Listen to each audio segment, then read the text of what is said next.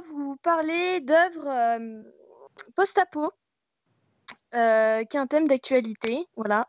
Et je vais commencer à parler d'une œuvre comme c'était prévu. Voilà.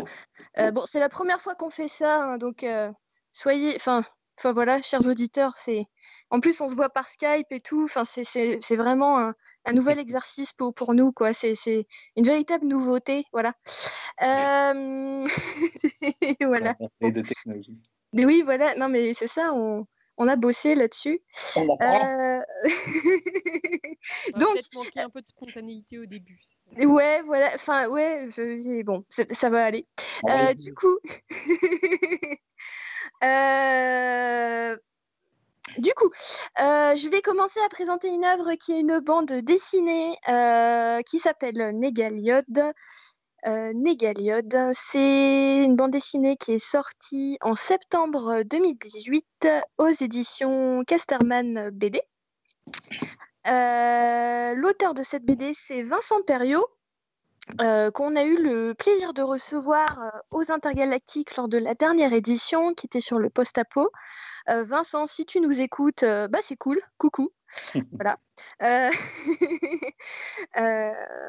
c'est une BD qui, moi, personnellement, m'accompagne depuis sa sortie. Ça a été un gros coup de cœur quand c'est sorti. c'est aussi la première BD de science-fiction de, cet auteur-là.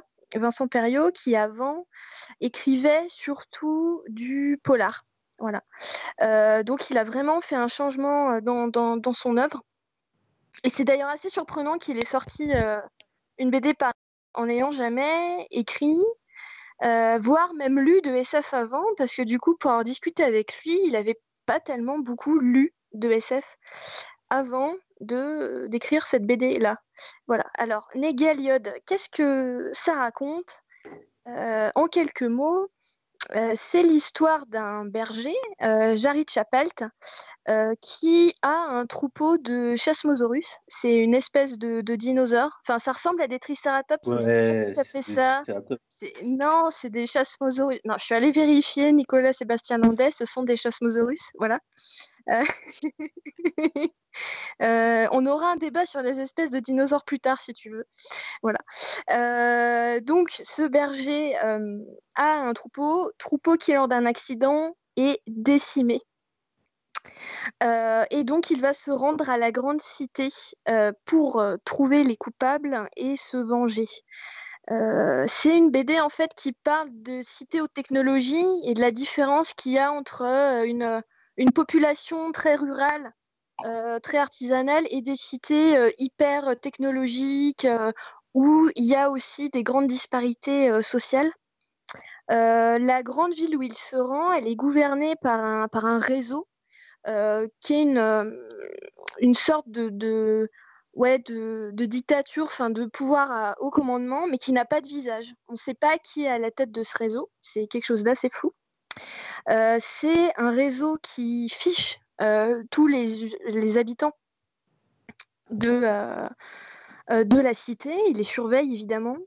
et c'est aussi une cité où toutes les ressources sont à la fois contrôlées et limitées, notamment les ressources en eau.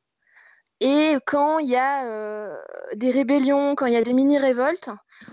ils coupent, enfin ils ont la possibilité de couper l'accès en eau au quartier qui pose problème. Voilà.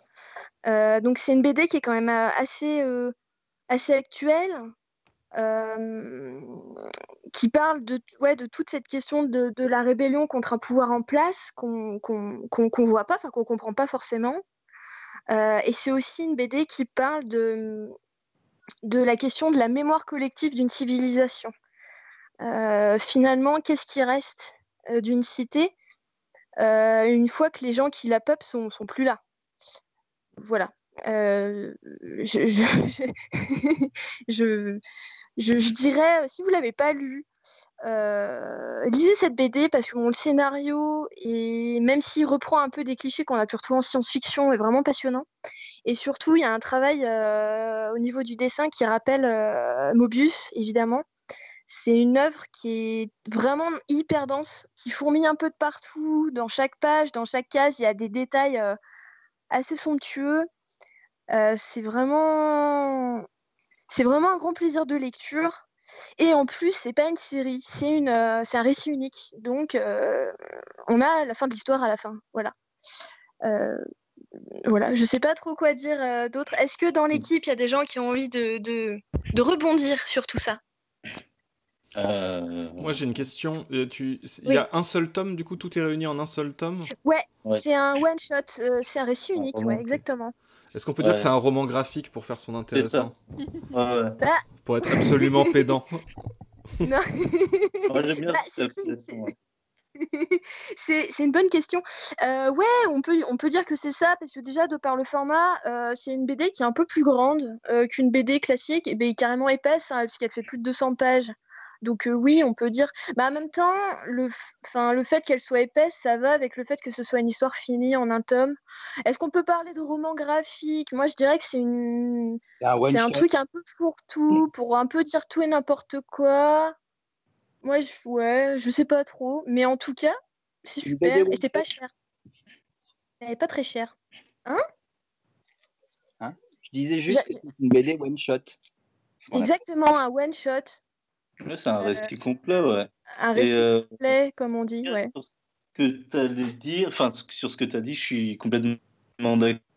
Et euh, en dehors du fait que c'est très comme BD, enfin, euh, vraiment, chaque page, on peut s'y attarder longtemps, euh, tant c'est joli.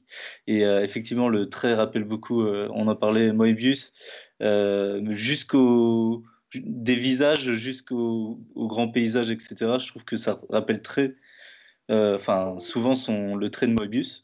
Euh, et même dans la technologie, la cité, et tout, ça fait penser à, à l'Incal. En tout cas, euh, en dehors de ça, euh, comme pour Mo- Moebius, c'est très riche au niveau de, de l'histoire. C'est-à-dire qu'on on va réfléchir naturellement à, à thème euh, en lisant la BD. Euh, comme tu disais, à la, la fracture entre les gens de la ville et la campagne. Mm. C'est presque c'est un thème, enfin, à travers la BD, on touche quelque chose de bah, d'actuel, j'allais dire presque, une réflexion presque actuelle. Et euh, en dehors de ça, moi, ça m'avait pas mal fait euh, réfléchir en la lisant. À quoi déjà, je sais même plus, mais je sais qu'il y a pas mal de réflexions qui me sont passées par la tête. Si, bah, notamment aux questions morales, tu vois. Parce que pendant tout un moment, on pense que euh, je peux pas trop spoiler, on pense quelque chose, euh, que, que on pense que, que le grand réseau cache quelque chose. Et, euh, et moi, je me suis posé la question de est-ce que est-ce qu'il faut le détruire ou pas? Bref, on a des questions morales comme ça qui interviennent. Et, Ouais. euh, et c'est mélangé avec la vie amoureuse de, de, enfin, du- De Charlie Chappell. et tout. Bref, il y a beaucoup de choses qui. Enfin, même c'est pas sa vie amoureuse, finalement, c'est son rapport aux femmes. Et bref, il y a tout ça qui est, qui est traité. C'est riche. J'aime bien. Bah, ce que, moi, ce que j'avais bien aimé, c'est que avec tous les a priori qu'on a euh, à force de lire de la science-fiction, on se dit forcément que le grand réseau, c'est un méchant. Enfin, en fait, on arrive vraiment un peu avec notre vision euh, tout blanc, tout noir euh, de, de, de ça. Et il y a une nuance qui est apportée qui est vraiment super intéressante. Ouais. Ouais, On ouais. est surpris euh, là-dessus. J'aime bien, j'aime bien qui joue avec, avec ça, effectivement. Ouais. Anne l'a lu, je crois aussi. T'as bien aimé, toi? Ouais, ouais, je suis d'accord avec tout ce que, avec tout ce avec tout ce que vous avez dit. Euh, j'ajoute que c'est une BD qui est assez grand public. Ouais, un écho Ouais, il y a un écho. Ouais, Il y a un petit Ah. écho. chez Anne. Moi, je me permettrais juste de rajouter un petit complément sur la BD, Ouais. puisqu'on est sur la thématique post-apo. Je vous rappeler qu'il existe une autre bande dessinée qui date de la fin des années 80, début 90, qui s'appelle euh, Chronique de l'ère xénozoïque de Mark Schultz, qui est un, un auteur américain. Et c'est déjà une BD post-apo avec des dinosaures. Voilà. Et euh, je vous la conseille vivement parce que c'est un grand classique qui a été publié en France. Alors, il y a eu deux éditions, une chez Édition USA, donc il y a très longtemps, dans les années 80-90. Et il y a eu une réédition chez Aquileos, donc en beau volume. Et euh, voilà, simplement, là encore, on est sur une histoire post-apocalyptique avec des dinosaures et des humains et des Cadillacs. Ouais. Ah, Cadillacs Ah, mais quel détail Ah, mais c'est Cadillac et dinosaure. C'est le eu- titre, en fait. C'est le titre alternatif. Ouais, il y a eu un dessin animé qui s'appelait comme ça, du coup. Voilà. Ah, Euh, Il y a quelqu'un qui. a très très bien marché. Elle a eu euh, jeux vidéo série animée. Euh, Il y a eu des jeux de cartes, il y a eu plein plein d'éléments. quoi. Voilà, voilà. Je pense qu'il y a le micro de quelqu'un qui capte le retour Skype chez lui. Ouais. Est-ce que quelqu'un a mis le retour euh, du live? Potentiellement J'ai rien, j'ai rien changé chez moi personnellement. Pareil. Euh, Il y a quelqu'un qui demande sur le chat euh, le ré- ce récit est destiné à avoir une suite. Coup, Euh, alors, ah, très bonne question, ça fait plaisir, merci cher auditeur. Euh, c'est quoi son pseudo? Marina, auditrice, du coup. Ah, Auditrice. chère auditrice, merci chère auditrice. Alors, euh, non, euh, pour avoir discuté avec, euh, avec Vincent Perriot, l'auteur, quand il est venu au festival, euh, il m'a expliqué qu'il avait vraiment envisagé cette histoire comme une histoire finie. Et son travail, euh, par la suite, allait prendre d'autres directions. Alors, peut-être que ça sera de la science-fiction, mais en tout cas, avec cet univers-là, euh, c'est pas prévu qu'il y ait une suite pour le, pour le moment. Après, est-ce qu'il va toujours développer euh, ce mélange un peu euh, préhistorique, euh, nou- nouvelle technologie Ça, je ne sais pas. Il est en train de travailler là-dessus. Mais en tout cas, cette histoire-là est a priori terminée. Ok. Et Anne, t'avais aimé toi? Parce que du coup, est-ce que ça va marcher si tu parles? Euh, oui, oui, moi j'avais beaucoup aimé. Ça marche. Euh, j'ai bien aimé le, le thème de comment dire de la gestion de la euh, d'une entité centrale qui gère la pénurie d'eau pour euh, maintenir un peu les populations euh, tranquilles. Ouais. Euh, et puis comme j'ai dit tout à l'heure, c'est euh, une BD du coup en librairie qu'on on a aussi bien conseillé à des gens qui aimaient beaucoup la science-fiction, qui étaient très familiers de, bah, des univers de, de Möbius, que ce soit Arzac ou Lincal, et Mm. autant à des gens qui avaient juste envie de lire euh, une histoire d'aventure et qui du coup pouvaient euh, découvrir des thèmes de science-fiction et de post-apo euh, à travers cette BD-là. Donc euh, elle est assez riche aussi, je trouve, pour ça.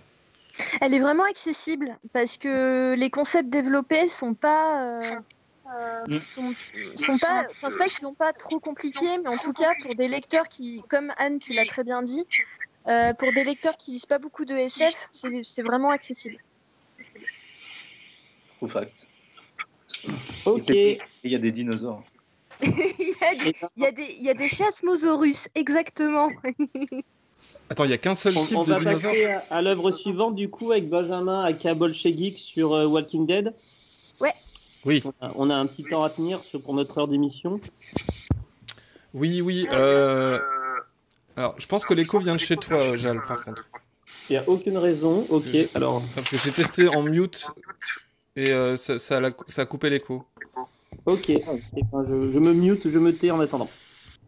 Ah bah, oh, ok. Mais sinon, t'as un casque ou pas? Non Du coup, t'as pas C'est ça?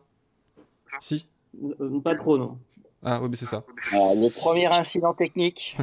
Non, mais c'est pas grave.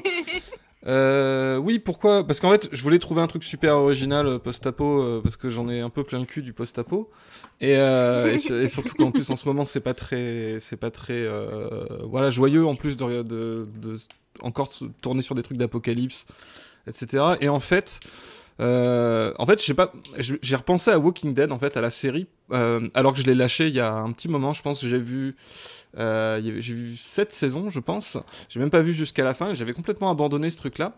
Et, euh, et en fait, je voulais en reparler parce que bon, bah, j'avais quand même suivi. Je trouvais ça, enfin. C'est très inégal, un Walking Dead, euh, c'est moins qu'on puisse dire. Euh, mais c'est quand même un truc qui est assez, euh, je pense, assez marquant. Et j'y ai repensé parce que j'ai l'impression que, en fait, euh, pas tant du fait de la qualité de la série que de justement son format et du, du temps que ça a duré, de l'audience que ça a, euh, parce que c'est vraiment, c'est vraiment encore des, des millions et des millions de gens qui, qui regardent ça euh, toutes les semaines. Euh, Walking Dead, ils ont, ils ont réussi un truc que, alors vous allez peut-être me trouver d'autres exemples, mais de, que peu de post-apo ont réussi à, à faire, c'est justement tenir sur la durée. Euh, comme ça pendant 10 ans euh, des, des personnages que tu accompagnes et, euh, et en fait, avec ce qui se passe en ce moment, ça m'y a fait penser parce que euh, je trouve que c'est un truc qui est difficile à capter et qui colle vachement à- aux émotions qu'on peut ressentir vis-à-vis de, l'état du monde actuellement, parce que ça capte un peu ce côté. euh, comment dire Il n'y a pas juste l'apocalypse et après il y a une histoire où des personnages vont euh, soit résoudre le problème, soit recréer une société, point, puis il y a une fin. Euh, mais ce côté de, en fait, euh, l'apocalypse, c'est pas la fin et c'est juste le. À partir de maintenant, c'est notre vie, quoi. C'est comme ça. Et, euh, et là, j'ai l'impression qu'avec la pandémie, il y a vraiment une espèce d'ambiance comme ça de, euh, de il s'est passé un truc important. Et, euh, et en fait, on, va.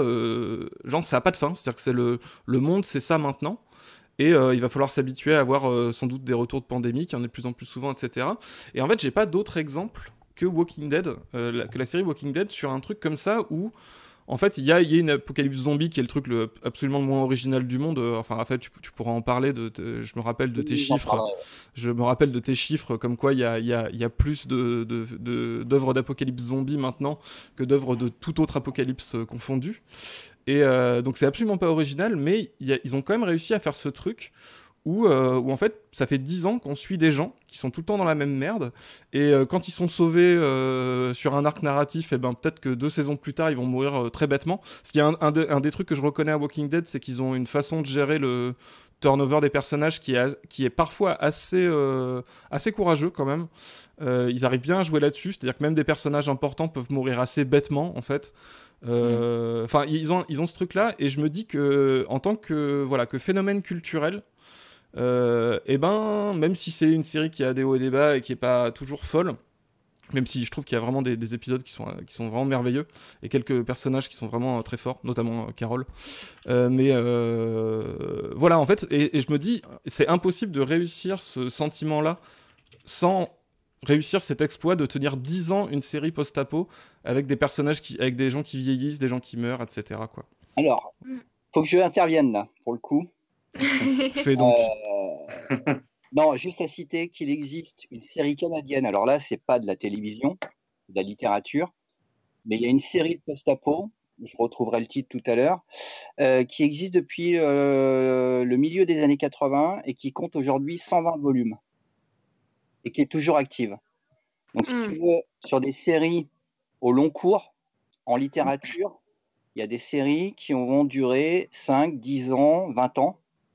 Donc, c'est pas. Voilà. Alors, au niveau de la télévision, c'est effectivement euh, intéressant de voir une série sur 10 ans, mais ce n'est pas le seul exemple. Il existe d'autres choses où euh, des séries post-apo ont duré dans le temps euh, voilà, et continuent à produire. Donc, Ouais, ouais, je comptais sur vous pour me trouver des, justement d'autres exemples. Parce que je, là, honnêtement, tu vois, j'en avais vraiment aucun autre en tête. Et euh, bon, peut-être pas de cette ampleur du coup aussi, parce que bon, il y a forcément. euh, c'est c'est quand même une, une série qui est arrivée au moment de la consommation de masse de séries, euh, euh, etc. Donc c'est assez particulier, quoi. Et après, euh, oui, après, c'est le grand débat sur le, le zombie. Mais je viendrai, moi, sur mon intervention pour vous évoquer euh, une série là-dessus. Mais c'est c'est une série qui nous apprend qu'on se fait chier en fait pendant le pendant l'apocalypse. De quoi? Parfois, oui. Walking Dead. Il y a vraiment des moments ennuyeux. Bon, Enfin, le post-apo, c'est un peu planté, hein, je vous dirais. Ah, dans, dans Walking Dead? Non, mais globalement, Hmm. c'est ce que je t'ai expliqué. Ah oui. euh, j'en ai bouffé du post-apo, hein, euh, des films, des bouquins, les jeux. Euh, et je peux vous dire que sur à peu près les 3000 références que j'ai à disposition, j'ai trouvé que deux fictions qui se rapprochent de ce qu'on vit aujourd'hui. Ouais, mais, euh, je suis... non mais Raphaël, je suis d'accord, mais du coup, est-ce que on n'enchaîne pas plutôt sur euh, Walking Dead vu que Ah. tu parleras de tes deux œuvres un peu plus tard Enfin, je me permets. hein. Enfin, je. Ouais, mais ça se connecte. Ça se connecte. Ah Non, non, ouais, mais en- oui, oui. En plus, Oui. Je vais parler d'une œuvre euh, qui est une, une apocalypse zombie, post-apo euh, zombie. Oui. Oui, c'est vrai. Dieu, euh, oui, oui. Enfin, je, je, je, je, je sais pas. non, mais je suis d'accord. Ok. Non mais Et- clair- clairement en plus, tu, tu vois, les trucs zombies c'est vraiment le pire truc pour, euh, pour euh, justement en, en termes de prédiction parce que c'est vraiment la carte, la carte magique. euh, Il y a une apocalypse zombie, c'est terminé et en plus ça, voilà, enfin ça, ça soulève très très peu de problèmes. euh, en général, c'est un truc complètement random qui arrive et puis, euh, puis c'est tout. Et ce qui est plus intéressant, c'est ce qui se passe après. C'est toujours le problème. Mais euh, euh, et pour le coup, Walking Dead est pas pas d'une grande originalité là-dessus. Mais elle permet de, de, en fait, vraiment de, de ce fait de, de de, voir ces gens en fait qui ont, qui ont pas de solution en fait. Ils vivront toujours dans une apocalypse zombie et euh, ils font que euh, ils sont dans une espèce de, de course en et c'est un truc que je trouve euh, vraiment intéressant et qui est difficile à faire et qui m'a peut-être enfin tu vois qui m'a donné envie de limite de, de me replonger dedans ou un truc comme ça parce que bah quelle que soit la qualité de la série en fait bah, c'est très difficile de rendre de rendre ça autrement quoi qu'en qu'en ayant ce truc en fait un peu fleuve et un peu et un peu commercial en fait de euh, de cette espèce de truc euh, euh, à suspense euh, de télévision euh, que tu vas suivre pendant 10 ans. C'est un peu le Friends du post-apo, quoi. Tu vois, c'est. euh, euh, Et, en fait, c'est pas inintéressant, je trouve, ce, ce- ce- d'a- d'avoir réussi à créer ce- cet objet-là, quoi. Tu m'as donné envie de voir Friends en mode post-apo maintenant. Friends post-apo. La série dont je vous parlais en roman, ça s'appelle Deathland de James Axler. Et la série est apparue en 86. Elle était toujours active en 2015. Et elle comptait donc plus de 120 volumes. Donc imaginez, c'est quand même une série qui a euh, quasiment 30 ans d'existence, voire plus. Ah, Peut-être qu'il y aura dans 30 ans, il y aura, dans 20 ans, il y aura peut-être encore Walking Dead, hein, qui sait. Ouais, et là, et là, du coup, ça sera le, le amour, gloire et beauté du post-apo, quoi. Ah ouais. Mais en même temps, en même temps, je veux bien voir.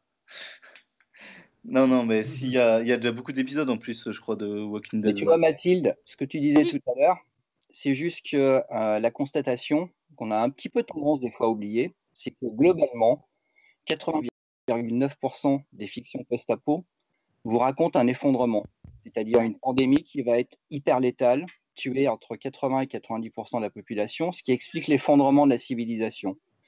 Et la chose originale qu'on est en train de vivre aujourd'hui, c'est que le grand confinement, on est face à une maladie qui n'est pas extrêmement létale, qui est très Mm. problématique, qui est contagieuse, qui a des effets secondaires, mais qui n'est pas létale. Euh, et c'est la grande différence, c'est que la fiction post-apo, et notamment Walking Dead, part toujours sur la base que l'essentiel de la population est morte ou est devenue zombie, donc un ennemi, et qu'il y a très peu de survivants. Aujourd'hui, c'est l'inverse. Il y a Mm. beaucoup plus de survivants que de victimes. Mm. Mais il n'empêche qu'on est dans une situation, on va dire, apocalyptique, quelque chose qui est quand même euh, voilà, inédit dans l'histoire humaine. Mais ne jamais oublier que la fiction post-apo part toujours sur le principe que l'essentiel de la population meurt, ce qui n'est pas le Ouais. cas aujourd'hui. Ça me fait penser au, au pitch de. Tu sais, euh, je crois que c'est John Oliver qui avait comparé le, justement le taux de mortalité du, du virus avec, euh, avec euh, The Leftovers. Parce que, et, et en fait, c'est- pas con comme, euh, comme comparaison, je trouve, parce que. euh, alors, j'ai pas vu The Leftovers, mais je, je connais le pitch. Et, et le pitch, c'est que 2%, je crois que c'est 2% de l'humanité euh, disparaît euh, d'un coup. C'est ça. Et en fait, c'est plus ce genre. Je sais pas si on pourrait considérer Leftovers comme post-apo, du coup, mais c'est plus ce genre d'apocalypse-là. C'est-à-dire qu'il suffit, en fait, de. euh, T'es pas obligé de justement wipe out toute l'humanité euh, d'un coup euh, pour être dans une espèce d'après qui est déjà plus ou moins apocalyptique, quoi. Ouais. Et qui Mais correspond voilà. plus à ce qu'on au sentiment qu'on peut vivre maintenant. Que... En fait, là, on débat qu'il y a plus intéressant que aiment Walking Dead moi, j'ai arrêté en fait depuis bien trois ans et je suis sûr qu'il y a plein de choses intéressantes que j'ai manquées. Euh, mais il faut vouloir s'y replonger, quoi. Le, le dernier tome des comics est sorti il y a peu de temps. C'est enfin fini. La BD. C'est- Il l'a Fini? de manière brutale, hein, d'ailleurs. Ouais, ouais, ouais, ouais. Ah, est-ce que Jal, t'es là? Ouais, Tu je nous suis là. je entends? suis- je suis- après- Est-ce que vous m'entendez, vous? Ouais, on t'entend. Ouais, re- Ouais, de je retour parmi de retour. Parce que J'ai du coup, c'est c'est moi qui modérais le début de la conversation vu qu'on savait plus où t'étais. Et donc j'ai fait du mieux que j'ai pu. Ne m'en veux pas, d'accord? Ne m'en Il n'y veux pas. a, y a- aucun souci, je, je- je suis de retour, je, je vous surveille et je tiens actuellement le- notre petite euh, chat qu'il y a sur YouTube euh, qui vit un peu, Ah. c'est plutôt chouette. hein, On a, on a Ah, des gens cool. qui, sont là. Et que... Est-ce qu'on a des questions? On fait un point question On a peut-être des questions Et on ça, n'a plus Ah. d'écho. ça se moque de, de Walking Dead actuellement. Et on enchaîne comment, là, du coup?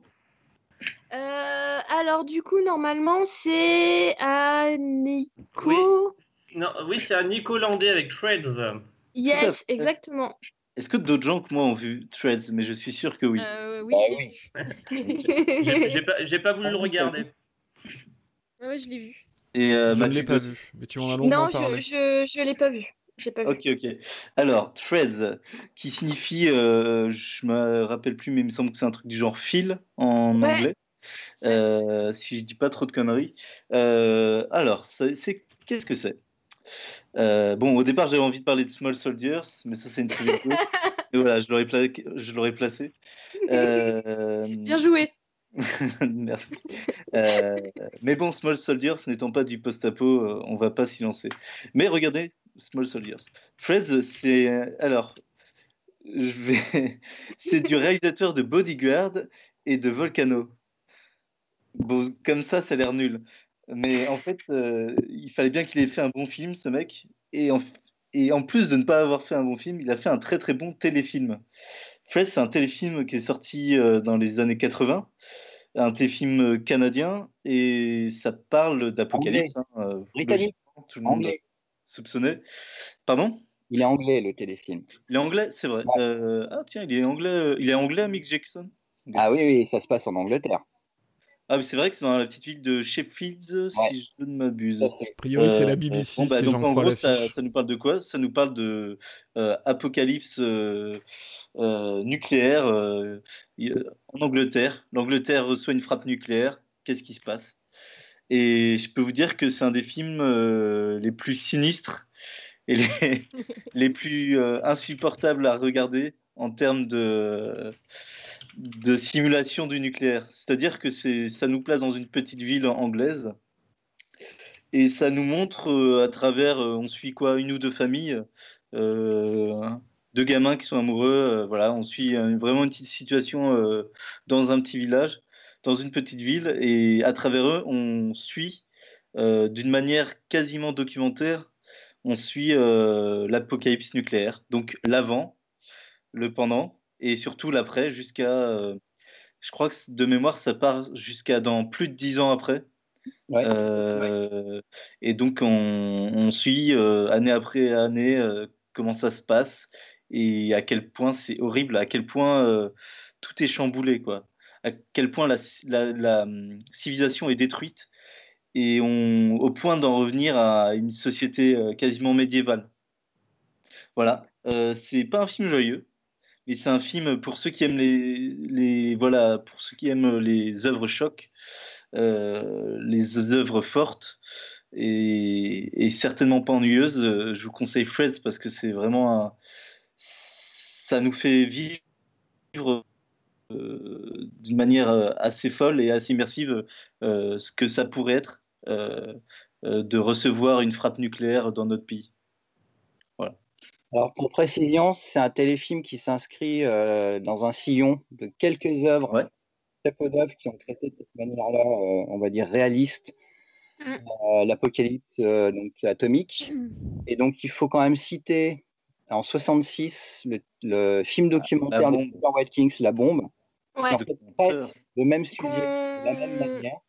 qu'on avait diffusé aux Intergalactiques 2016. 16, 16 euh, Voilà. au 2016, théâtre, au ouais. théâtre Cantor, on a diffusé Exactement, ouais. Ouais, ouais, ça. ouais. La- le fils de l'homme. Ça avait été présenté par euh, Paul Macaulay. Oui, Ouais. Oui, je crois. Il y avait aussi le Fossoyeur, non? Ah, mais Et- si, je l'ai vu. C'était je ça. me souvenais pas que c'était ça. C'était la double séance. euh, GG, euh, trop heureux. Bref, pardon Raphaël, oui, en Mais effet. Raphaël a c'est- raison, ça, ça fait vraiment penser à la bombe, C'est effectivement. juste pour préciser qu'il y a, il y a, voilà, il y a eu quelques œuvres, et notamment euh, au milieu des années 80, le téléfilm, là, il est de 84. À la même époque, et Anne, elle le sait, elle a le bouquin encore à la maison. C'est le bouquin allemand de 83, un bouquin jeunesse, c'est Les enfants de Schwarzenborg. Euh, les derniers enfants de Les derniers enfants. Swedenborg, je crois. Voilà, qui traite la- le, donc le même sujet, mais vu, c'est le témoignage d'un enfant de 8 ans qui raconte euh, la survie d'un village après une frappe nucléaire en Allemagne. Et euh, le bouquin est ultra réaliste, et c'est pourtant un bouquin pour jeunesse. À la même époque, il y a le téléfilm américain de Meyer, euh, ça y est, j'ai Ah oui, la... Le le jour le jour d'après, le jour d'après. le jour d'après, qui traite là aussi de comment on survit à une frappe nucléaire aux États-Unis, comment les gens meurent après. Mais il est Et moins intéressant déjà. Je voulais, et ce que je voulais juste dire, c'est que ces quatre œuvres traitent en fait la question de l'impact des radiations sur les survivants. Ouais. Et ça, c'est vraiment Il le point hyper important, c'est que le téléfilm là, de 84, il est extrêmement violent au niveau de comment on nous montre les effets des radiations. Et souvenez-vous, pour ceux qui l'ont vu, de la fin et de la fille, justement, Mhm. Oui. qui accouche d'un truc qui est monstrueux parce qu'elle est victime des radiations. Et cette œuvre, elle est vraiment importante parce qu'elle a, voilà, c'est vraiment une description presque clinique de ce que nous allons subir au niveau des radiations. Ce qui est marrant, c'est qu'à l'époque, de... je me rends compte que euh, dans les années 70-80, euh, donc 80, ça faisait quoi, 30 ans, euh, 30, 35 ans, 40 ans qu'on a eu euh, les frappes nucléaires, enfin, euh, voilà, Hiroshima. Euh, et euh, on restait à cette époque-là, on était vraiment encore fasciné par ça. Alors qu'aujourd'hui, on, bah, finalement, il y a très très peu d'œuvres qui, qui traitent de la peur atomique. C'est vraiment quelque chose qui nous est passé, quoi. C'est plus du tout une, une peur actuelle. Bah, c'est une Euh, question de génération, euh, Nicolas. C'est une question de génération. Mais bien sûr, bien Vous sûr, êtes à peu près tous nés après la guerre froide. bien sûr. Vous n'êtes pas connu, pour ainsi dire. Euh, vous étiez tout petit, au moins. Non, mais ce que je veux dire, c'est que moi, je suis, voilà, j'ai quelques années de plus. J'ai vécu la guerre froide. 30 ans de J'ai vécu une époque où on vivait vraiment, si tu veux, la société vivait avec toujours cette idée qu'il pouvait y avoir un risque de destruction nucléaire. Et que c'était quelque chose qui faisait partie quand même, mine de rien, du quotidien. Euh, donc on peut comprendre qu'aujourd'hui, on n'en parle plus de la guerre atomique ou que c'est juste un élément parmi d'autres de possibles Mhm. destructions. Mais il faut toujours garder en tête une question de génération. C'est que les Bien gens sûr. ont vécu la guerre C'est là où j'allais en venir, justement. Euh, ce qui est marrant, c'est qu'on est presque. Donc, les jeunes générations connaissent moins bien les effets euh, du- d'une frappe atomique voilà. euh, que, que, que les gens de ta génération, finalement. D'ailleurs, pour information, je vous juste un petit, un petit chiffre, parce que là, je refais des- du, je suis en, en train de faire beaucoup de chiffres là autour du post-apo, et donc j'ai un chiffre de 45 à 1991, donc le temps de la guerre froide, il s'est créé, il s'est fabriqué 621 fictions sur la guerre atomique. Voilà, pour vous Pas donner mal. Alors Et que maintenant, on sait comment on tue des zombies. Il y en, il y en a beaucoup. aujourd'hui maintenant. Mais parce qu'on a remplacé le mutant Bien sûr. atomique par le zombie. Parce qu'il fallait quand même trouver un nouvel ennemi. Il y a eu la peur des terroristes et tout. Enfin, il y a eu beaucoup de choses qui sont euh, rajoutées. Bref, il y a eu le World Trade Center qui a changé pas mal de choses, euh, qui a amené une nouvelle dimension euh, à une nouvelle euh, menace, on va dire, entre guillemets, réaliste ou pas. Et euh, bah, Anne, t'en as pensé quoi, toi, de ce film Euh, moi, j'ai beaucoup aimé. Alors, je déconseille de le regarder euh, comme moi un dimanche soir. Euh, Mais, euh, seule, ouais. ça? Oui, oui, j'étais toute seule. Et euh, non, c'est pas, une partie, euh, ouais, c'est pas une partie de plaisir à regarder, mais il est vraiment très très intéressant.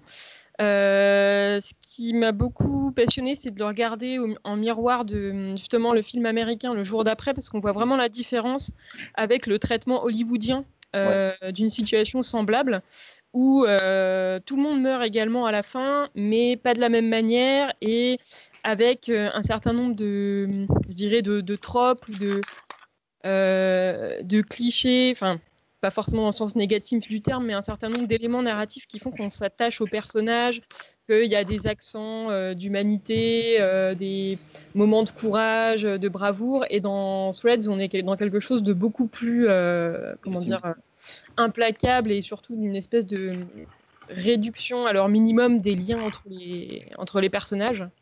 euh, qui nous avaient été présentés au début, au point qu'à la fin on les reconnaît à peine en fait. Euh, et du coup, je, trouve que c'est euh, voilà ce qui rend le, le film extrêmement dur aussi. on, on- retrouve vraiment un truc médiéval quand même. Enfin, c'est ça qui est effrayant en fait. Dire la- enfin, plus que dans du Mad Max, et- etc., qui a un côté sexy, dans ce film-là, euh, c'est vraiment on revient à une société primitive et qui a vraiment rien de sexy, quoi, qui est vraiment sale, euh, dans, dans du moyenâgeux bien crado, quoi. C'est l'inévitable Et régression. ça, ça, ça c'est même pas sexy, quoi. C'est, c'est, Ah oui, euh, ouais. Mais ouais. Nicolas, euh, pour juste aussi, euh, tu te souviens de la séance de projection qu'on avait fait, qu'on souffle le vent? Bien sûr, euh, j'y ai pensé tout à l'heure. britannique de la même époque et qui traite pas mal. euh, vraiment avec dureté euh, le choc atomique. et dureté qui est mélangée avec la naïveté des deux petits vieux. euh, donc, euh, il est bien hein, quand souffle le, le vent, vraiment. C'est bien de le rappeler parce qu'on l'a diffusé. Tu as fait le voilà le choix de le programmer, c'était très très bien. Et il était bien. Et c'était une belle séance. Et moi, je pensais à un, film qu'on n'a jamais pu programmer aux Intergalactiques, mais c'est pas l'envie qui manque, mais les droits. Tu as relancé Je Ah, relance, c'est reparti, je crois, non? Sinon. je relance Ah. tout juste là. Tu relances juste, ça roule. C'est une censure du gouvernement. Exactement. On savait. Ah, c'est bon. Est-ce qu'on est re- de retour à l'antenne on est de retour, on est de retour. euh, Normalement, je vais surveiller les drops.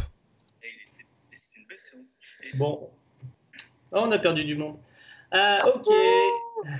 Revenez, revenez les Revenez, copains. c'est bon, ça drop plus. Revenez, on parlait du dernier testament. C'était la grosse joie dans l'équipe. Bah, on allait, on allait d'ailleurs euh, rebouger Oui, en direction d'Anne, euh, d'Anne Canoville qui allait nous présenter à son tour. euh,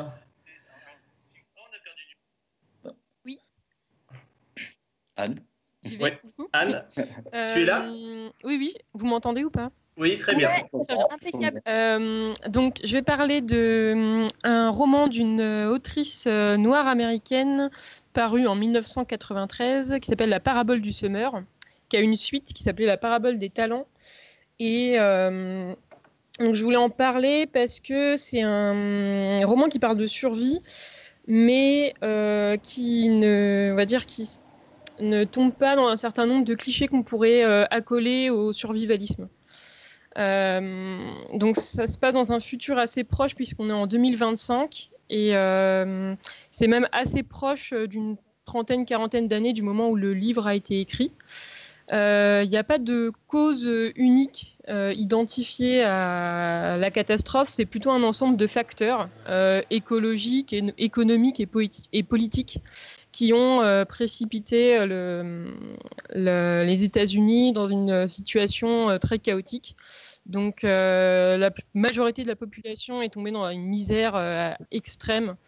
On est retombé dans une espèce de loi de la jungle avec une exclusion, une exclusion généralisée où toute forme de pacte social a disparu. Les riches se parquent encore dans des communautés fermées et ghettoisées. Il y a encore une forme d'État euh, fédéral, mais il se manifeste essentiellement par euh, l'élection d'un président qui, et là on est assez proche de la situation actuelle, euh, qui s'emploie à détruire euh, toute forme de législation du travail. Et euh, ça se manifeste aussi par une police qui est en roue libre et qui est extrêmement violente et qui est tout aussi, voire plus à craindre que les marginaux et les bandits. Et, et donc, à quel moment c'est de la science-fiction? Non, mais alors, c'est. Je rigole, je rigole, pardon. Il y a quelques éléments. Alors, il y a quelques éléments de science-fiction, notamment. euh, je vais y revenir, mais on sait qu'il y a encore un programme d'exploration de la planète Mars euh, qui va bientôt être euh, supprimé euh, dans l'histoire, puisque c'est plus euh, la priorité euh, des gouvernants, mais qui euh, suscite quand même encore une forme d'espoir euh, pour le personnage principal. Et euh, donc voilà, ouais, c'est un, je trouve un univers qui est intéressant déjà parce qu'il est extrêmement cohérent, qui va chercher euh, des causes euh, dans l'histoire euh, proche et qu'il est assez critique envers l'ultralibéralisme, puisque donc on a des compagnies multinationales en fait qui privatisent des villes entières et qui par une forme de chantage à la survie remettent, enfin provoque un, une espèce de retour en force de l'esclavage avec euh, des populations qui euh, en fait euh, vendent leur, euh, leur existence et leur force de travail euh, contre euh, une espèce de, de sécurité euh, assez assez grégaire et évidemment les premiers touchés euh, sont euh, les, les populations racisées, euh, les, les noirs, euh, les hispaniques, euh, etc. Euh, donc voilà pour le, pour le contexte. Euh, Là-dedans, on suit une, euh, une jeune fille qui a 15 ans au début de l'histoire, qui vit, euh, qui est fille de pasteur et qui vit dans une espèce de communauté, alors qui est encore jouit encore d'une relative sécurité au début de l'histoire puisque euh, ils ont un voisinage qui est sécurisé par des par des murs. Mais c'est parce qu'elle est assez lucide sur la situation que ça va pas durer et effectivement euh, ça, dure à peu près euh, la première partie du livre. Euh, et ensuite donc elle va être livrée à elle-même, elle va devoir survivre sur les routes. Donc on est dans une une histoire un peu de. On est dans une histoire de survie. En même temps, on a un personnage qui est assez original. Donc déjà parce que c'est une jeune fille noire. Euh, comment, qui a une particularité, donc c'est que sa mère était, est morte, euh, c'était une toxicomane, et euh, elle a hérité d'une espèce de tare congénitale qui fait qu'elle ressent euh, la douleur et euh, le plaisir des autres. Donc elle est atteinte d'hyper-empathie, et elle ressent vraiment tout ce que, tout ce que ressentent les autres. Et comme ça la met en- souvent dans des situations assez vulnérables, euh, elle a plutôt tendance à le cacher. Par ailleurs, euh, donc elle a été élevée dans la religion, mais elle est en rupture en fait avec le schéma un peu paternaliste euh, que lui a inculqué, euh, qu'a inculqué son père, et elle a hum, des désirs de, de croyance et d'utopie et de communauté religieuse, mais totalement en rupture avec, on va dire, les formes traditionnelles de la, de la religion, puisqu'elle a une conception de Dieu qui n'est pas du tout transcendant, ni providentialiste. Euh, mais plutôt comme une espèce de dieu spinoziste, euh, qui est une sorte de principe de changement qui serait inhérent à toute chose. Et euh, c'est une des, un des fils conducteurs de l'histoire, en fait, c'est euh, qu'elle va essayer de donner forme à ce qu'elle pense être euh, une espèce de vérité et qu'elle va essayer de euh, le transmettre aux gens qu'elle va croiser sur sa route. Euh, donc voilà. euh, C'est édité en France, tu disais oui, ça, alors ça oui, pardon, j'ai oublié de le préciser. Donc ça a été édité en 4, dès 95, en fait, dans une traduction, une traduction de Philippe Rouard, d'abord chez J'ai lu, et puis ça a été repris par euh, les éditions Au Diable Vauvert, et si je ne me trompe Mm. pas, il est encore euh, disponible aujourd'hui.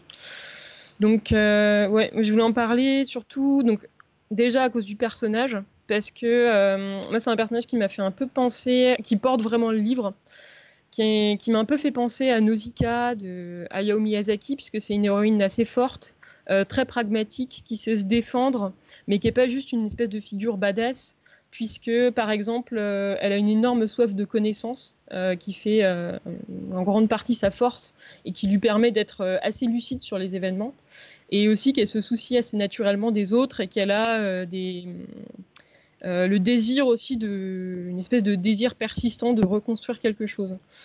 Euh, c'est aussi un roman qui, je trouve, brille par sa par son réalisme et sa cohérence, c'est-à-dire que euh, on n'a pas d'espèce de contexte général qui nous est donné au début du livre, mais c'est plutôt quelque chose qu'on comprend au fur et à mesure. Et surtout, rien n'est gratuit, euh, ni dans ce qui se passe au niveau global, ni dans les actions des personnages. Tout a une cause, tout semble, découler de détermination et de, voilà, de, causes, qu'elles soient sociales, qu'elles soient politiques. Et euh, c'est aussi un roman qui évoque euh, pas mal de thèmes comme bah, l'exclusion, le racisme, la violence sexiste, euh, et qui est une, très à charge contre le capitalisme et toutes les formes de domination qui y sont liées. Donc ça, je trouve que ça rompt un peu avec l'image qu'on peut avoir du post-apo euh, survivaliste, un peu masculiniste, un peu militariste, euh, sans évacuer la question de la violence. Et enfin, et je vais conclure là-dessus, euh, on n'est pas dans un univers avec un avant et un après une grande catastrophe qui remettrait tout à zéro. On est vraiment pendant euh, la catastrophe. C'est assez, euh, comment dire, euh, c'est vraiment un processus. En même temps, les personnages le vivent vraiment comme une rupture.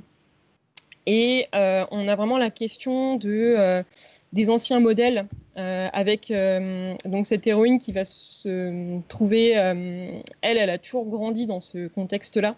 Donc contrairement aux plus anciens, notamment à son père, elle n'a pas la nostalgie du monde d'avant et elle pense déjà le monde d'après.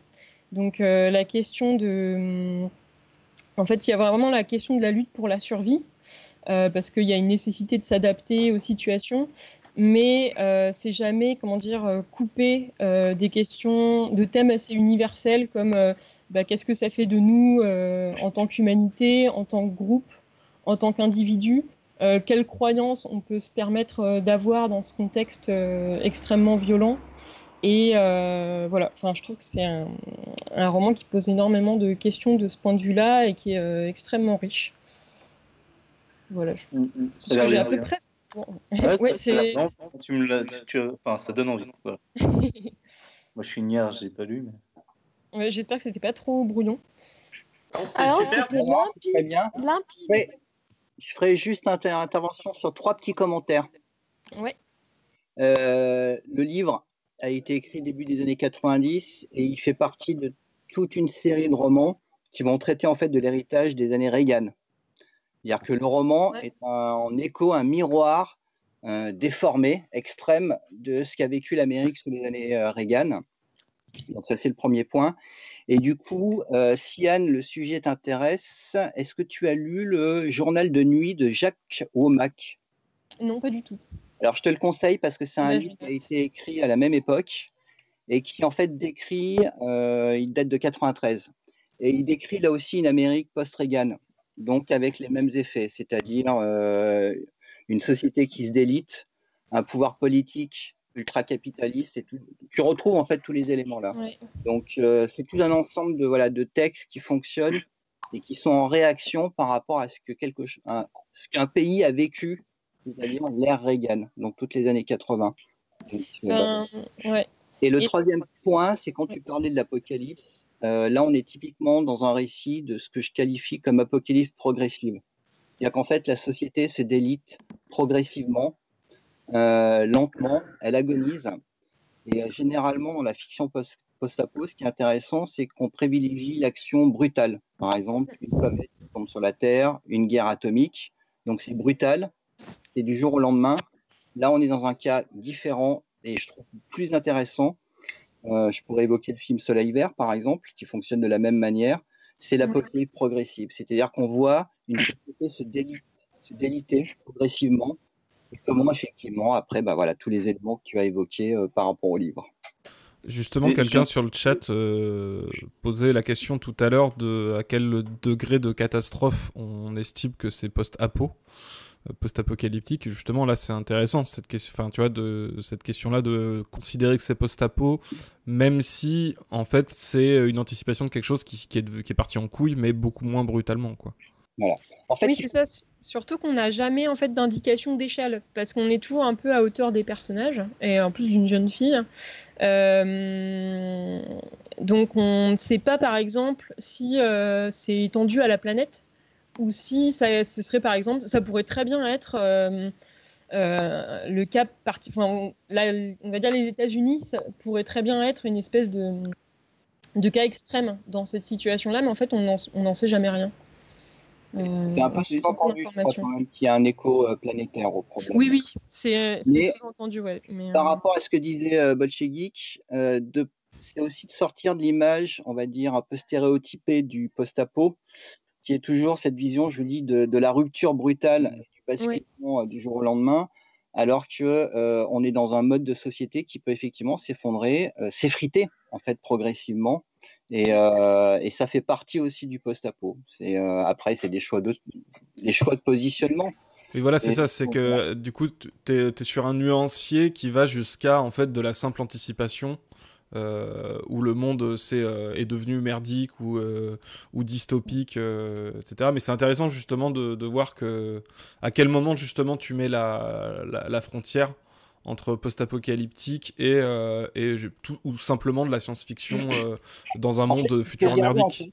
Celui-là, je le, je le mets quand même, enfin, je le range quand même parmi les œuvres qui un peu post-apo, ne serait-ce que parce que voilà, on a, on a des thèmes et des éléments narratifs qui rejoignent ce type de fiction, c'est-à-dire euh, un personnage qui va, qui va hum, devoir quitter brutalement tout ce qu'il a connu et se lancer sur les routes euh, en proie, euh, enfin, avec des, hum, une espèce d'impunité et de hum, et de non-droit total, ça fait penser à la route de Cormac McCarthy, ça fait penser à pas Mm. mal de choses.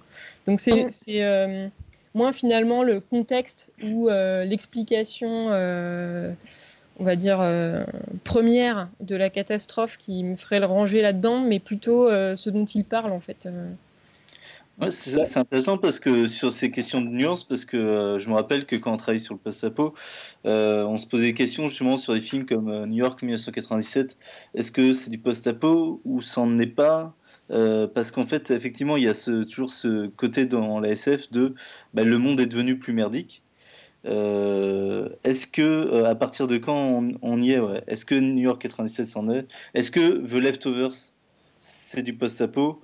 Et par exemple, euh, pour prendre encore un cas autre, est-ce que euh, est-ce qu'il y a un côté post-apo dans un film comme comme le Carpenter Vélive qui Non, c'est c'est- donc à partir de quel moment, quel bouleversement, comme demande la personne sur le chat, euh, à quel- partir de quel degré de bouleversement on, on est passé au post-apo Euh, C'est intéressant en tout cas ça. eh ben, il faut juste Il n'y a pas de considérer raison, il n'y a pas d'explication. il faut juste considérer l'importance de l'événement, du bouleversement.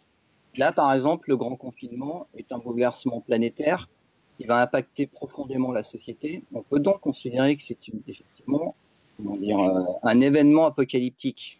Apocalypse, dans le sens d'origine, c'est euh, la révélation, donc Oui. le monde de l'après.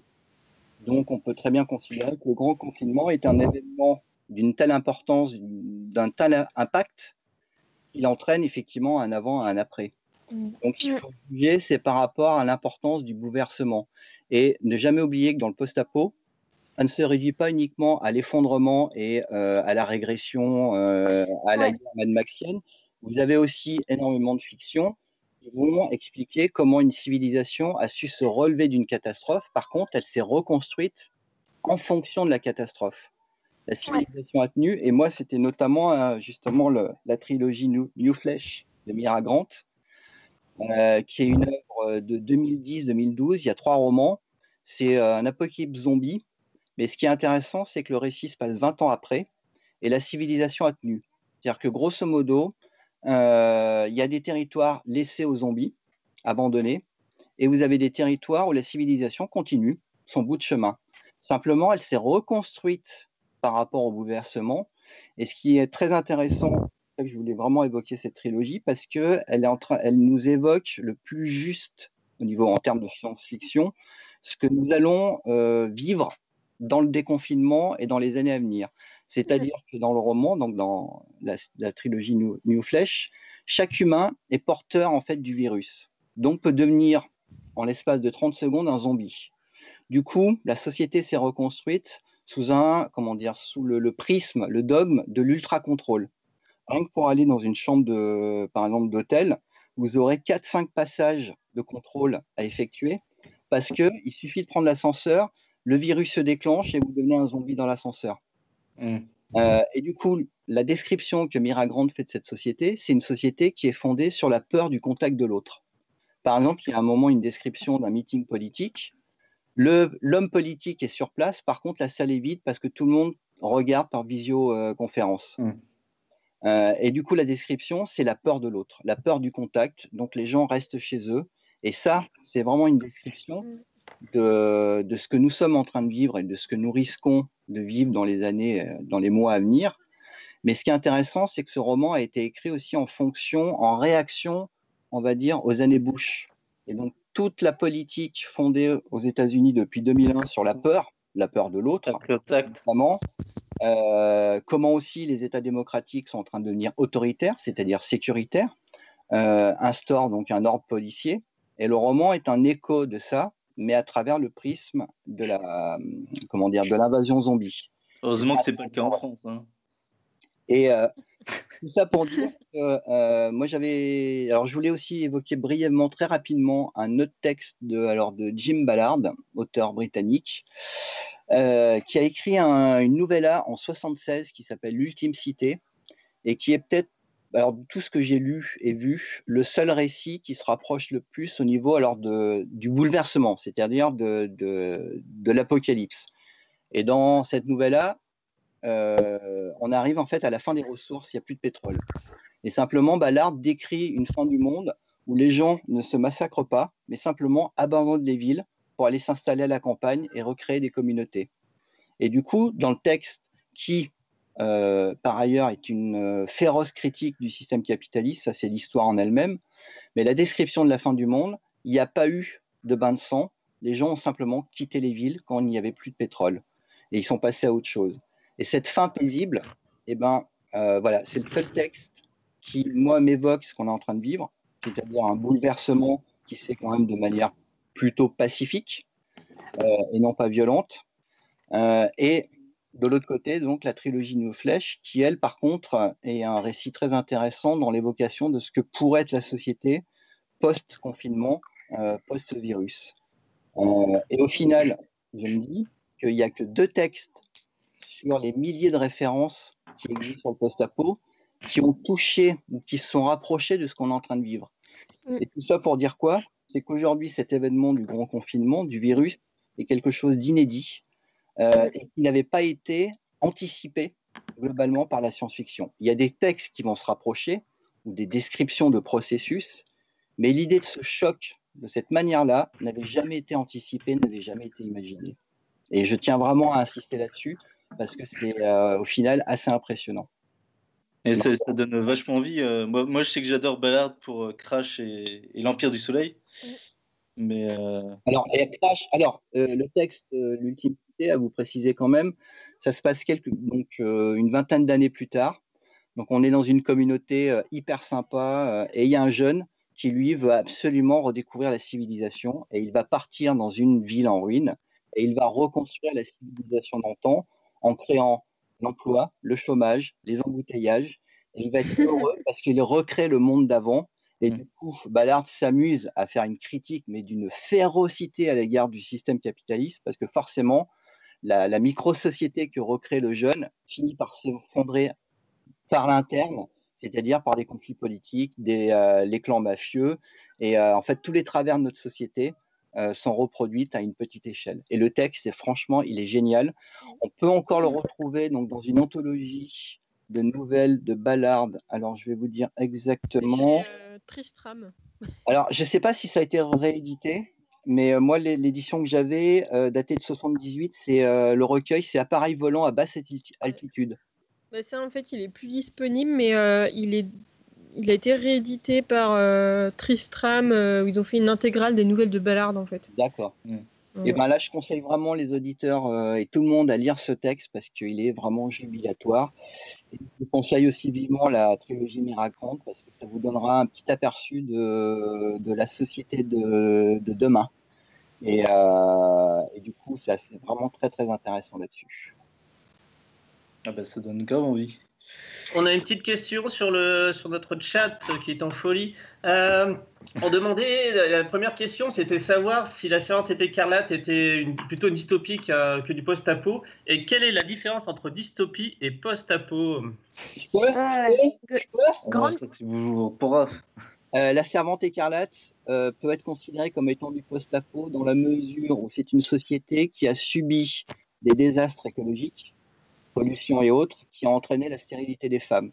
Donc on est dans un événement qui a une répercussion euh, fondamentale sur la société, puisqu'il n'y a pratiquement plus de femmes fertiles, ce qui va amener à la mise en place d'une dictature. Et c'est là où il y a cette dimension dystopique. Et le problème qu'on a tendance à faire, c'est qu'on a tendance à parler de dystopie, mais c'est aussi du post-apo.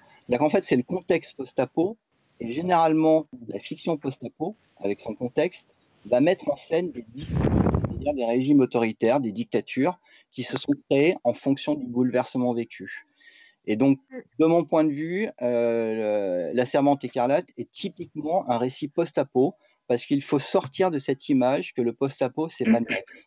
Mais comme pour l'âge de cristal, en fait. Voilà, la SF post-apo intègre en son sein la dimension euh, utopique et la dimension dystopique. dystopique. Voilà, elle les a en elle en elle-même.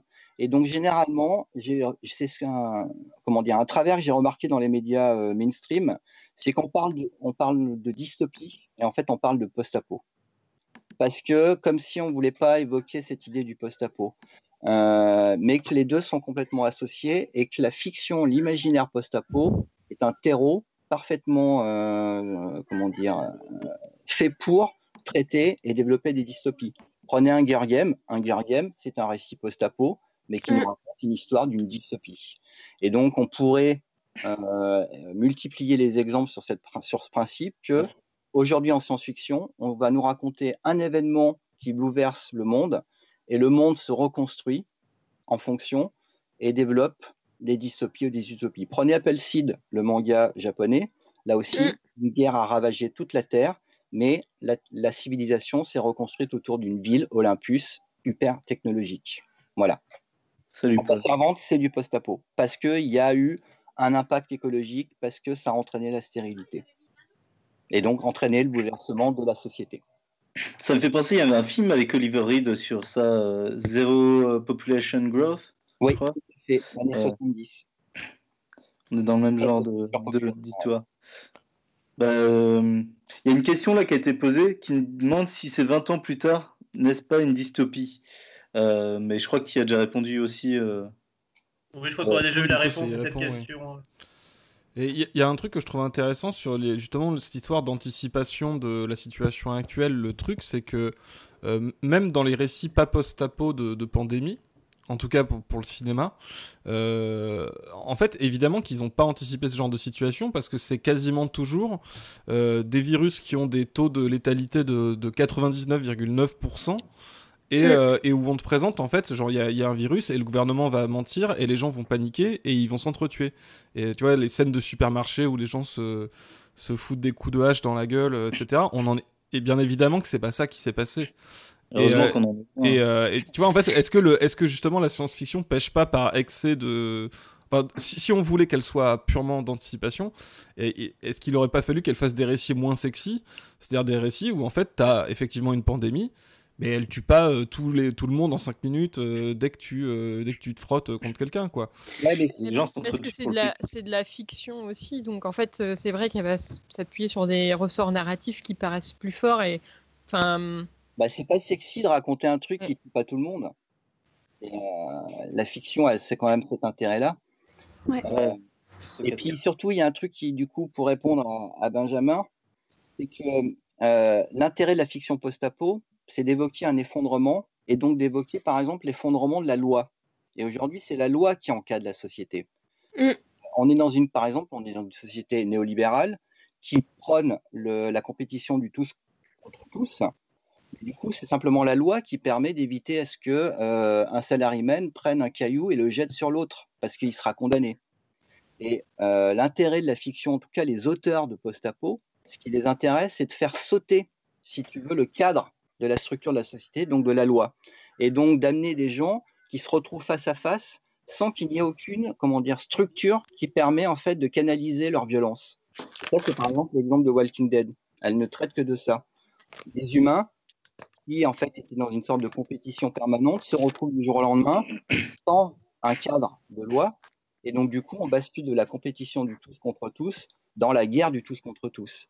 Simplement c'est parce que les gens ont été programmés pour devenir ça.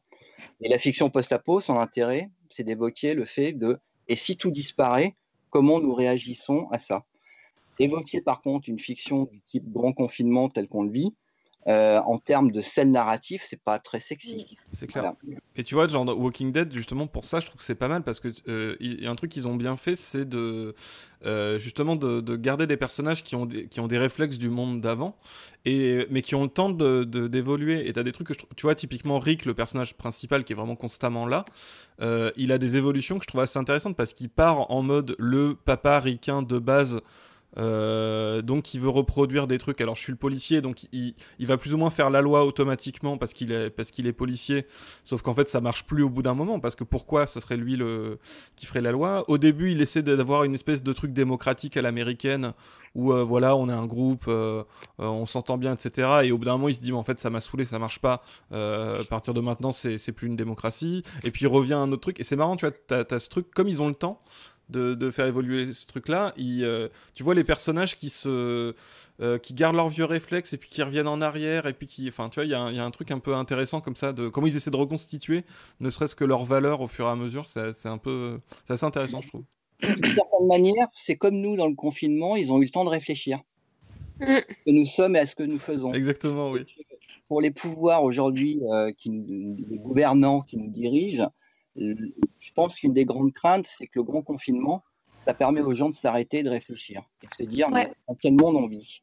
Et que le post-apo, et notamment Walking Dead ou le, ou le post-apo euh, zombie par exemple, c'est ça le principe. C'est on fait sauter tout le cadre de la société et on pose des gens et ils se disent qu'est-ce qu'on fait, qu'est-ce que nous sommes? Et qu'est-ce que nous pouvons devenir? Parce que nous avons été conditionnés de cette manière-là et on va réagir de cette manière-là. Et du coup, euh, par exemple, Walking Dead, je trouve que de manière inconsciente, la grande question de ce genre de série, c'est de se dire et euh, qu'est-ce que nous sommes? Euh, Mm. par rapport à une société qui nous demande à être toujours les premiers, à être les winners, à être prêts à écraser l'autre, voilà. Une fois que tout ça s'effondre, qu'est-ce qu'on fait? Est-ce qu'on continue à, à gérer nos, nos relations de la même manière ou est-ce qu'on recrée du lien social? Et je pense que la fiction post-apo, elle pointe du doigt un truc, c'est qu'aujourd'hui, on a parfaitement conscience que le lien social est complètement euh, détruit euh, par le système dans lequel on vit. Et Mm. que la fiction post-apo, elle a pour mission de se poser la question, voilà, et si demain, euh, qu'est-ce qu'on fait? Est-ce qu'on peut reconstruire du lien social ou pas? Euh, voilà. Mais c'est- souvent, ça a l'air de. Ce qui est intéressant, je trouve aussi, c'est justement, ça travaille des questions un peu politiques comme euh, l'anarchie, tout ça, et, euh, et, plus encore, ça, j'ai l'impression que chaque auteur s'en empare pour euh, travailler des questions un peu philosophiques de bah, qu'est-ce que l'être humain est-il bon foncièrement ou pas, etc. Et euh, c'est vrai que c'est- enfin, c'est plaisant de, de voir ces questions-là travailler finalement. Je sais pas si vous avez déjà joué à ça un petit peu. euh, tu sais, c'est des discussions de fin de soirée de s'il y a une Ouais. apocalypse ou une apocalypse zombie. Et moi, il y a un truc qui me fait marrer dans ces discussions-là, c'est que tout de suite, les gens, t'as plein de gens qui vont dire ah mais moi, je suis dans les premiers qui meurent, euh, je sers à rien Ah, en survie. euh, euh, moi, mon taf, c'est ça, ça sert à rien si c'est l'apocalypse et tout. Et en fait, je pense, enfin, tu vois, c'est justement un très mauvais réflexe de pensée libérale en fait, parce que honnêtement, moi, je préfère être avec des gens pas très doués de leurs mains, mais qui soient qui soient pas humainement des grosses merdes et qui euh, et qui arrivent à fonctionner ensemble qu'avec euh, Mm. un survivaliste qui va tous nous réduire en esclavage et euh, tu vois et, euh, et qui- et qui est humainement un type odieux quoi. Incapable de fonctionner avec d'autres gens vu qu'il s'est entraîné à fonctionner uniquement tout seul. Ah oui, mais c'est vrai qu'en plus, euh, je sais pas si vous avez déjà vu la, la série euh, Famille Apocalypse, qui était une espèce d'émission un peu débile euh, MTV, ouais. famille euh, qui se prépare à l'effondrement. Et effectivement, euh, bah, c'est très égoïste, quoi, comme approche en général.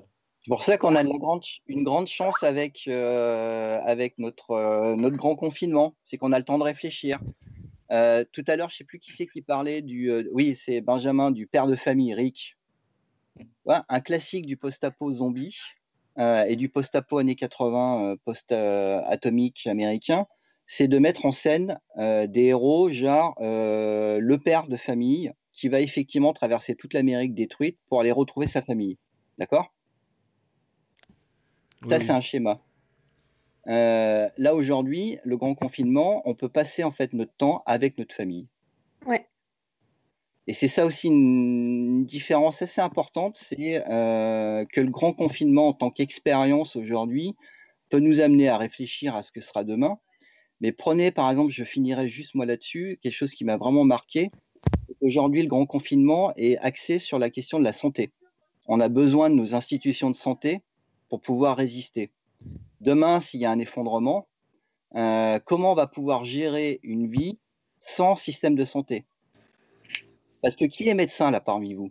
Qui connaît par exemple les principes de premiers soins Qui est capable Si demain par exemple tu es réfugié dans ta ferme au fin fond euh, du Larzac et que tu dis c'est pas grave, le monde s'effondre.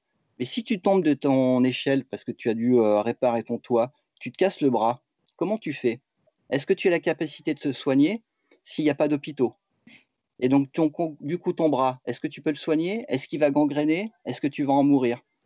Et je trouve que là, le grand confinement, par contre, met vraiment en avant notre fragilité, c'est au niveau de la terme de santé. On réfléchit plutôt en termes de j'aurai une arme, j'aurai de l'essence, j'aurai de la boue, j'aurai de l'eau, mais par contre, on ne raisonne jamais par rapport à la notion de santé. Aujourd'hui, on a des problèmes dentaires, on a le problème des, euh, de la vue, tout un ensemble de choses qui vont disparaître si demain il y a un effondrement. Ça, c'est quelque chose d'irremplaçable. Et euh, je me dis que ça serait intéressant que l'humanité réfléchisse un petit peu à ça suite à l'expérience du grand confinement. L'écrivain et médecin là, Christian Lehmann, il explique, je oui. l'entendais l'autre jour expliquer qu'il était devenu médecin à cause de, de, de parce qu'il lisait trop de post-apo. Et que et qu c'est ça qui lui avait donné envie d'être médecin. Parce que d'être utile jusque dans ces cas-là, en fait. Donc dites-vous à tout le monde là qui écoute et euh, ceux qui sont là, si vous voulez constituer un groupe de survivants post-apo, la priorité c'est de trouver une infirmière ou un médecin ou une médecin, ou, euh, mais en tout cas quelqu'un qui se connaît un petit peu en termes de santé. Kidnapper un médecin, kidnapper un soignant. Voilà. Merci de ton conseil. C'est bien très important. Hey, En tout cas, c'est un personnage bien plus important que le trader ou, euh, ou le, le politicard ou le flicard. Quoi. Le, le publiciste. Ouais, voilà, par exemple. Le, le happiness manager. ouais. Ok, ok, les amis. merci. On va s'approcher de la fin de ce, ce premier live des intergalactiques. On a, on a dépassé notre petite heure de, de loin, mais c'est très bien. Euh, on se donne peut-être rendez-vous la semaine prochaine à la même heure pour un nouveau live. On ne sait pas encore sur quoi. Si, euh, je ne sais pas si ça vous dit, les amis. Bah, Ouais. Bah si, oui, pourquoi pas, oui. Carrément. On en rediscute. Euh, donc, juste pour rappeler qui nous avions derrière cette antenne, nous avions donc Mathilde Desmarais euh, qui s'occupe sur le festival de tout ce qui est la coordination et l'accueil des invités et qui est dans la vie et libraire euh, à la librairie des Neuf Mondes à Villefranche.